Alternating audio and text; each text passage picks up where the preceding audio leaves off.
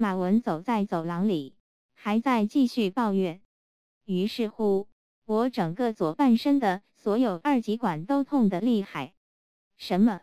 走在他身旁的阿瑟冷淡地问了一句：“真的吗？”“哦，当然。”马文说，“我曾经要求把它们通通换掉，可是根本没人理我。”我想象得到。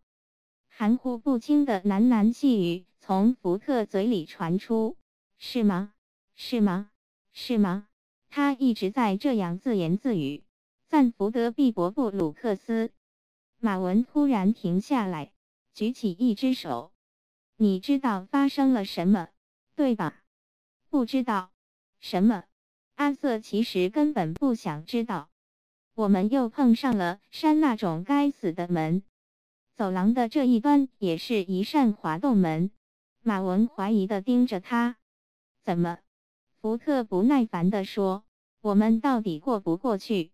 我们到底过不过去？”马文喃喃自语道：“当然，这是控制桥的入口。我受命把你们带到桥上去。我敢说，这也许就是今天对我的智力的最高考验了。”慢腾腾的，带着极大的厌恶之情，他朝这扇门走去，活像一个猎人正在悄悄接近目标。突然间，门划开了。谢谢，他说：“你让一扇简简单单的门感到非常愉快。”马文的胸腔内，原件开始痛苦的颤动起来。可笑啊！他悲哀的感叹道。当你认为生活已经糟糕的不可能再糟糕了的时候，他居然真的更糟糕了。说着，他穿过门，留下福特和阿瑟在门外面面相觑，无奈地耸着肩膀。这时，门内又传来马文的声音：“我想你们现在可以见到那两个陌生人了。”他说：“你们是希望我回到角落里坐着呢？”还是就这么在这里站着？好的，把他们带进来，好吗？马文，另一个声音说道。阿瑟看着福特，惊讶地发现他在笑。怎么？嘘，福特说。进去吧。他走进控制桥，阿瑟紧张地跟在他后面。一进门就惊讶地看见一个男人懒洋洋地靠在座位里。脚放在控制台上，正在用左手踢右边那个脑袋的牙。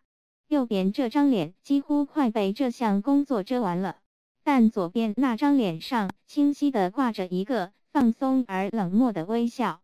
房间里让阿瑟难以置信的东西的数目相当大，好长阵子他都合不拢下巴。这个奇特的人懒懒地望了福特一眼。然后用一种显得有些冷漠的声音说：“福特，嘿，你还好吗？很高兴你能来这儿。”赞福德，福特也漫不经心地回答道：“很高兴见到你，你看起来气色不错，这条额外的胳膊也很配。看来你偷了艘不错的飞船。”阿瑟瞪眼望着他：“你认识这家伙？”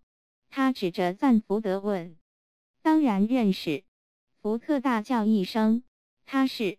他停顿了一下，决定把介绍的次序颠倒一下。“哦，赞福德，这位是我的一个朋友，阿瑟·登特。”他介绍说：“他的星球被毁灭时，是我救了他。”“哦，当然。”赞福德说：“你好，阿瑟。”欢迎来这儿。他的右边脑袋随意的转过来打了声招呼，然后又转回去继续剔牙。福特继续介绍道：“阿瑟，这位是我的半个堂兄，赞福德·毕博。我们见过。”阿瑟厉声说：“当你在快车道上轻而易举的超过几辆车后，你会自我感觉非常良好。”这时，如果你碰巧从四档直接打到一档，而不是三档的话，你的引擎就会从引擎盖下飞出来，以后的事情就不必说了。这恰恰就是福特普里福克特听到这句话后的感觉。我什么？他说。我说我们见过。赞福德很尴尬的吃了一惊，使劲嚼着口香糖。嘿，嗯，是吗？嘿，嗯。福特转过身，对阿瑟怒目而视。现在他感到已经回到了自己的世界中，因而突然开始很厌恶自己居然会和这个无知的原始人在一起。这家伙对银河系事物的了解程度，简直和一只非洲蚊子对北京城生活的了解程度没什么区别。你说你们见过，这是什么意思？他问。这是从参宿四星系五号星来的赞福德·毕伯布鲁克斯，你可得弄明白了，不是从克洛伊登来的该死的马丁·史密斯。我不管，阿瑟冷冷地说：“我们见过，不是吗？”